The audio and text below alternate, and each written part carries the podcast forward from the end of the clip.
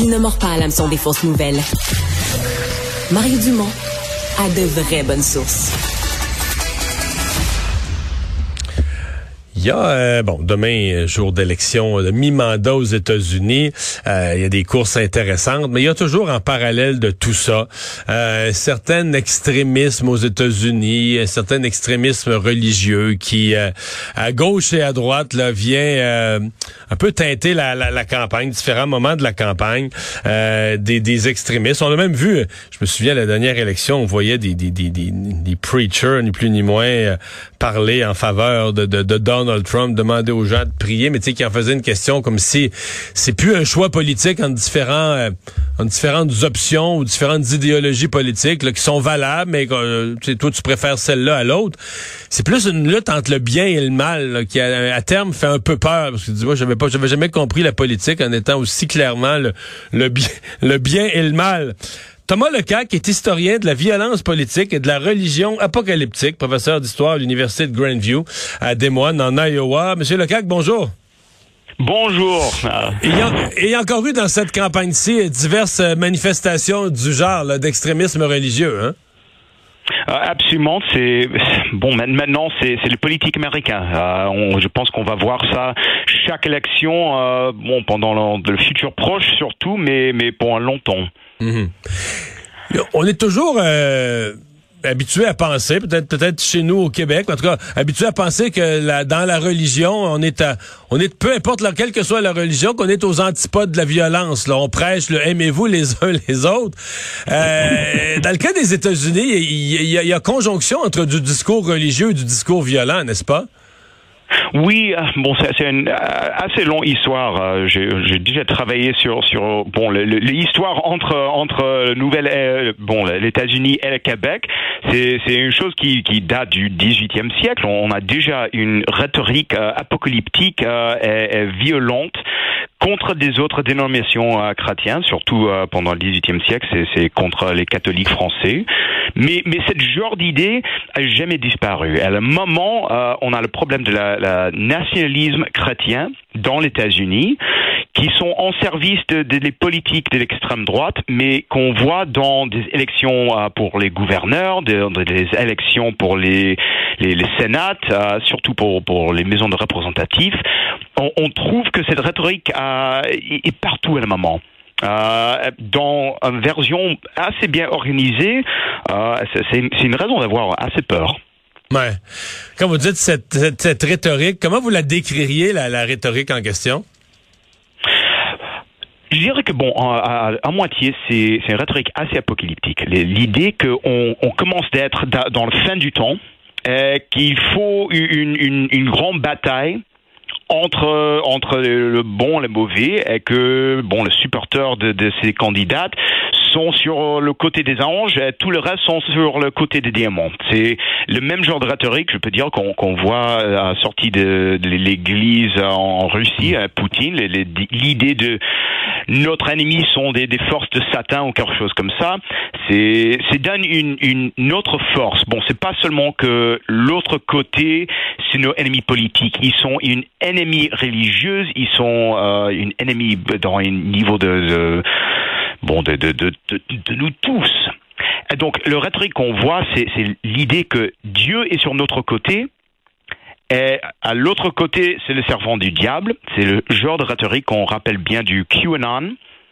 Euh, mais maintenant, bon, c'est moins, c'est moins seulement sur le niveau de les, conspiratismes. C'est, c'est plutôt, euh, plutôt un, un, rhétorique vraiment religieuse. Hmm. Donc, on est loin, de, disons, d'une conception euh, républicaine, laïque de la politique où, bon, il y a des idéologies, euh, la droite, la gauche, le nationalisme ou le multiculturalisme, et bon, les électeurs choisissent entre ces options, tout en respectant les gens qui sont dans l'autre camp, parce que bon moi, je suis plus à droite, mon voisin est plus à gauche, mais c'est ses idées, ce sont ses convictions, puis je respecte ça. Et ça, c'est ce que moi je qualifie d'une démocratie saine. Là. On n'est plus là-dedans du tout. Oui, je pense que vraiment cette élection, bon, on, trouve toujours des candidats comme ça, mais c'est vraiment la minorité à la moment.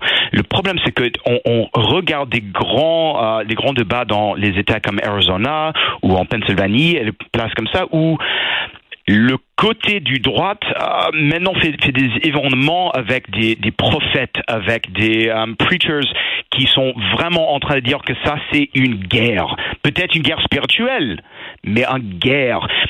C'est vraiment différent. C'est pas l'idée qu'on on, on est tous ensemble pour un meilleur États-Unis. C'est sauf qu'on a des différentes idées. J'espère que tu, me supportes sur mon côté et pas mon pas l'autre. Non, c'est vraiment c'est il faut sauver les États-Unis. Et ça, c'est maintenant le, Trump 2024. On voit des drapeaux pour Trump 2024. Maintenant, c'est sauver les États-Unis. C'est une, une différent sens. C'est opposition. On n'est pas tous ensemble. Il y a une bonne côté et il y a une mauvaise côté, mais à un autre niveau. Et quand vous dites il y a un mauvais côté, euh, en français, c'est un peu comme on a le mot le mal avec un M majuscule, tu sais, le grand M, le mal, le mal de Satan, le vrai, le vrai mal. Là. Euh, et, c'est ça qu'on identifie. Est-ce que, est-ce qu'on le passe ce message-là même dans certaines églises, c'est-à-dire que euh, que dans l'Église on explique aux gens euh, quel, quel parti représente le bien, quel parti représente le mal, de, de quel côté est Dieu? Absolument. Donc, euh, on a l'exemple euh, en Pennsylvanie, il y a une église qui s'appelle euh, Lifegate. il y a, je pense qu'une semaine, peut-être deux, qu'il y avait un, un prophète Bon, d'accord. L'idée qu'il y a des, des prophètes qui, qui, marchent entre nous maintenant, c'est c'est déjà quelque chose. Il y a une prophète qui s'appelle Calvin Griner qui a dit qu'il il, a, il était donné l'instruction de construire une épée et de l'écrire dessus, euh, dessus euh, des, des, choses que ça, ça c'est l'épée de Dieu. Et il a donné à le candidat Doug Mastriano. Et ce n'est pas la seule fois qu'on a une église qui donne une épée à Doug Mastriano dans cette idée que c'est. Il donne une épée. Il donne, il donne, une épée à un candidat républicain. En, en disant que l'épée euh, porte le message de Dieu. Là. Oui. C'est pas c'est pas la première fois. Ça c'est la chose qui est complètement dingue. C'est la deuxième fois que quelqu'un a donné une épée à Mastroianni dans ce euh, contexte politique. Euh, la dernière fois c'était en avril. Quelqu'un a lui donné l'épée de David. A dit qu'il était en train de, de, combattre pour notre pays. Il était en train de combattre pour notre euh, notre droit religieux dans euh,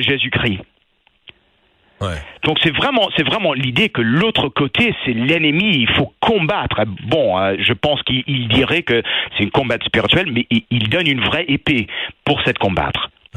Ça, c'est où on est dans les États-Unis à le moment. Comment vous expliquez, parce que dans la plupart des autres pays, euh, ça inclut le Canada, mais euh, la religion prend moins de place, c'est-à-dire qu'il y a encore des gens qui pratiquent de façon personnelle, mais on sépare, on sépare l'État du, du religieux, on va plus se retourner vers des faits scientifiques, des études économiques, des données comme ça. On va, on va travailler avec ce genre de faits-là, et la religion va prendre moins de place, mettons aujourd'hui, qu'il y a 20 ans, qu'il y a 50 ans, qu'il y a 100 ans. Euh, tu sais, des époques où tout, tout était religieux, mais là, on en est moins là.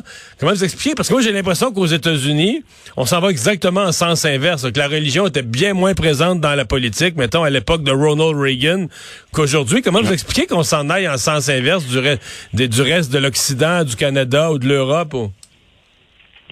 Ouais, ouais. Euh, je pense que le problème, c'est que c'est encore une partie minoritaire, parce que quand on regarde les, les nombres, le c'est pas que la religiosité commence à vraiment baisser, mais c'est moins que c'était il y a 10 ans, c'est moins que c'était il y a 20 ans. Mais le plus présent dans notre discours politique parce que le parti extrême droit a vraiment mobilisé euh, les, chrétiens conservatifs dans des nouveaux moyens. Je pense pour moi, c'est quand on regarde les choses comme euh, le, le 6 janvier, il y a un énorme euh, groupe des, chrétiens, des, vraiment des, des extrêmes droites chrétiens qui sont à le capital le, le, 6 janvier. Il y a une organisation qui s'appelle Marche de Jericho qui était là, qui a organisé. Euh, il y a vraiment des, des, spécifiques mouvements qui sont contre la démocratie. Et vraiment, pas, pas seulement contre les démocrates, mais contre l'idée de la démocratie qui prend cet moment pour essayer de, vraiment changer des choses dans le pays. je pense que c'est parce qu'ils pensent qu'ils perdent pouvoir. Mais c'est un moment où ils ont beaucoup de nombres, assez beaucoup de nombres, assez beaucoup d'influence. Euh, c'est un moment où c'est qui est très très dangereux. Eh bien, on va surveiller tout ça dans les jours à venir. Les Américains vont voter demain. Monsieur Lecac, merci d'avoir été avec nous. C'était très intéressant. Au revoir. Merci bien. Thomas Lecac, historien de la violence politique et de la religion apocalyptique aux États-Unis.